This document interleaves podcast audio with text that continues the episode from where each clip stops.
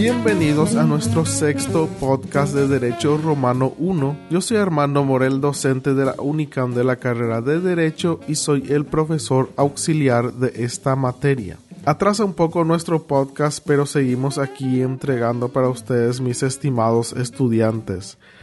Realmente yo quiero mejorar este trabajo, entonces las sugerencias y críticas pueden hacer sin temor si quieren escribirme al email que siempre cito al final y yo garantizo su privacidad. No estaré divulgando nada que ustedes no me autoricen, solo quiero recibir un, un retorno de ustedes para que este trabajo crezca más y más, ¿ok? Bien, sigamos con el desarrollo de la unidad 6 de Derecho Romano 1 llamada en esta ocasión la obra jurídica de Justiniano. Toda esta información es retirada de la siguiente bibliografía, Derecho Romano 1 de Blas Hermosa y Derecho Romano de Aníbal Benítez Rivas. Comenzamos. Romano, compatriota, oídme defender mi causa y guardar silencio para oírme.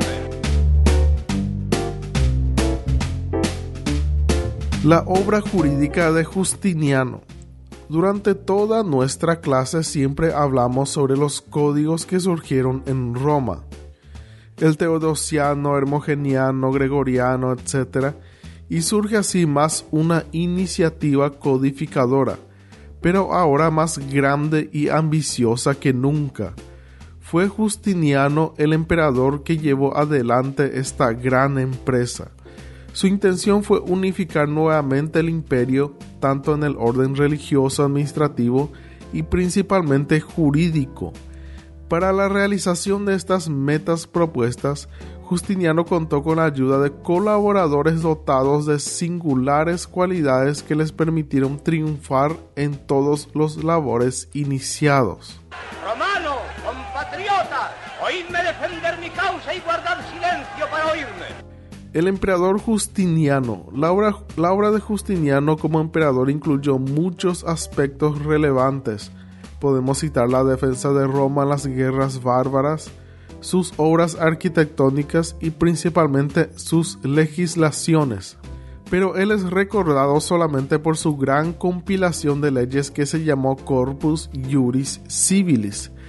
Esta estaba compuesta por el Código, el Digesto o Pandectas, las institutas y las novelas.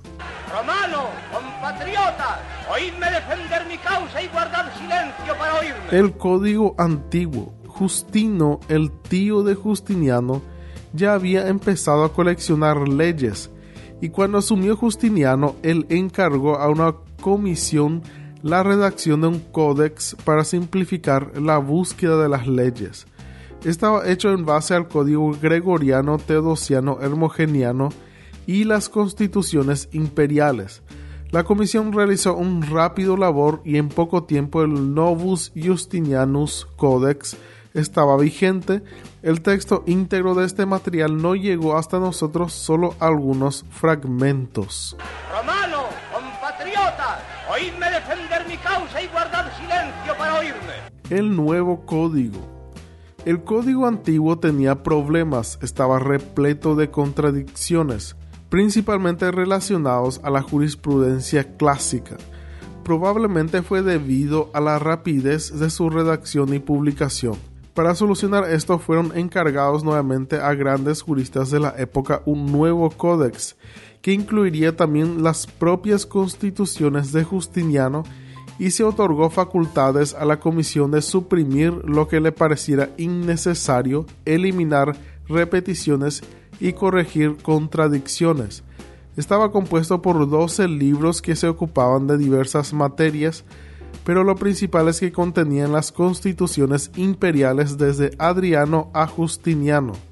Romano, compatriota, oídme defender mi causa y guardar silencio para oírme. El digesto o pandectas contiene miles de extractos de las obras de los jurisconsultos romanos del siglo I a.C. al siglo IV después de. Conforme a las instrucciones de Justiniano, los comisionados realizaron sus trabajos siguiendo el método ya común entonces tanto en la cátedra como en los escritos de los juristas, es decir, el orden del edicto perpetuo de Salvio Juliano, El digesto Pandecta se dividió en siete partes, 50 libros, títulos, fragmentos y párrafos.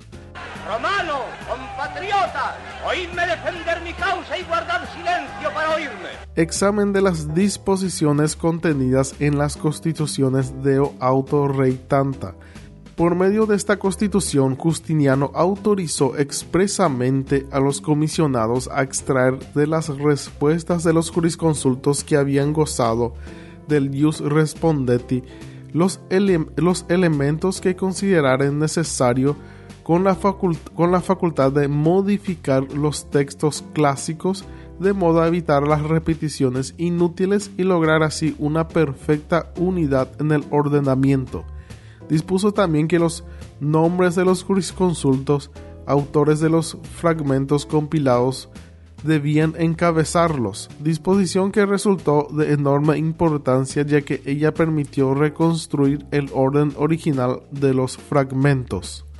Romano, compatriota, oídme defender mi causa y guardar silencio para oírme. Las interpolaciones.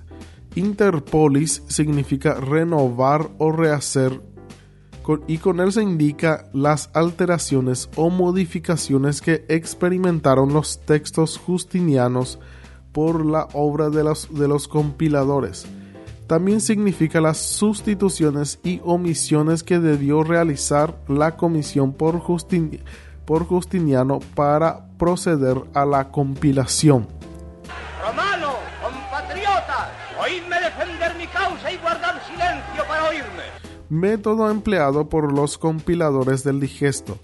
La tarea que realizó Justiniano fue gigantescamente colosal. Se examinaron a profundidad 2.000 libros con más de 3 millones de líneas. La duda cómo lo lograron en tan poco tiempo.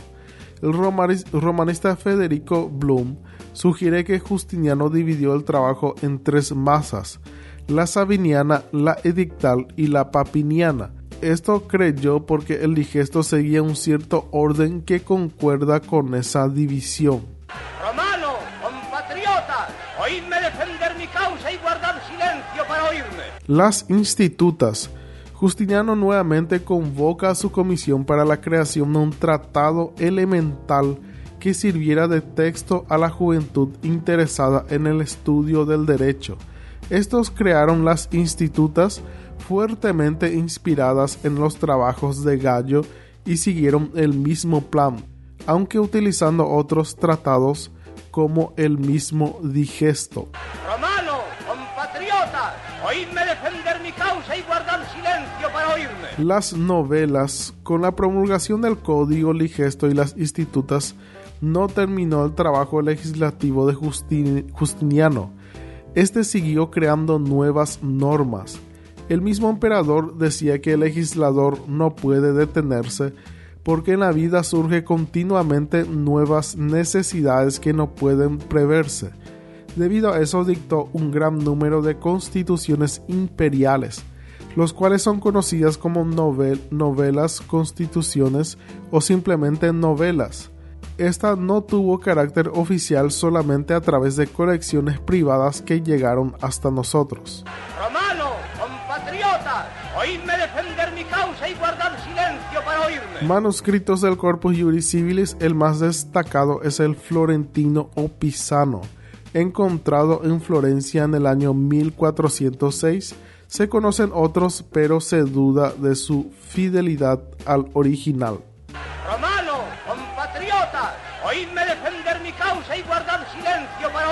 Ediciones del Corpus Juris Civilis. Las ediciones glosadas más importantes son las publicadas por Bautista Torti en Venecia, por Hugo de la Porta, Fradín y Feyus, además de Dionisio, Godofredo y Continuos en París. Las no, las no glosadas más destacadas, las de Roussard en Lyon y Pacius en Ginebra.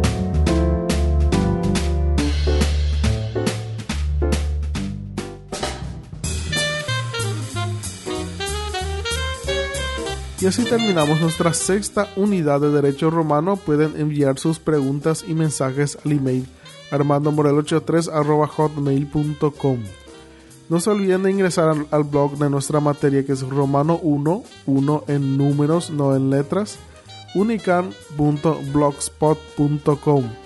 Las publicaciones de contenido y tareas serán en esa plataforma. Muchas gracias por escucharme. Ya nos veremos en cualquier momento. Hasta pronto.